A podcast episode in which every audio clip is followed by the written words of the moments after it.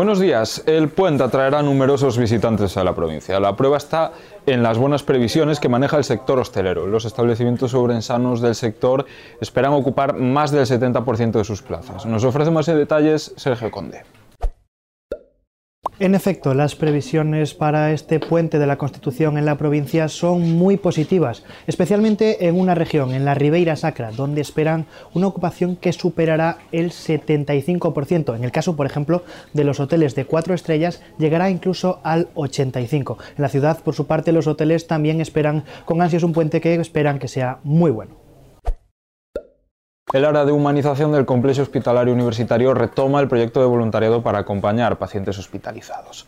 El plan se retoma después de la pandemia. Nos lo cuenta Xenacid.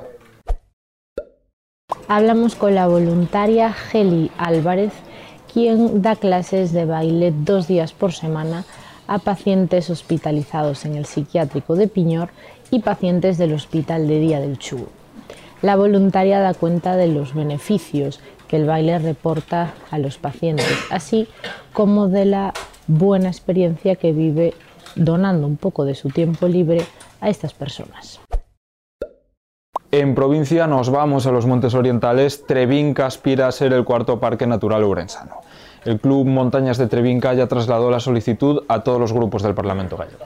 Y en deportes, y con esto acabamos, analizamos la situación del Ourense Club de Fútbol, ya que el conjunto continúa líder de Segunda Federación a pesar de haber perdido, y también repasamos cómo está el Club Ourense Baloncesto después de su tercera derrota consecutiva. Todos estos temas y muchos más los tienen en la edición papel y nuestra página web, laregion.es. Como siempre, gracias por estar ahí. Tenga un feliz martes.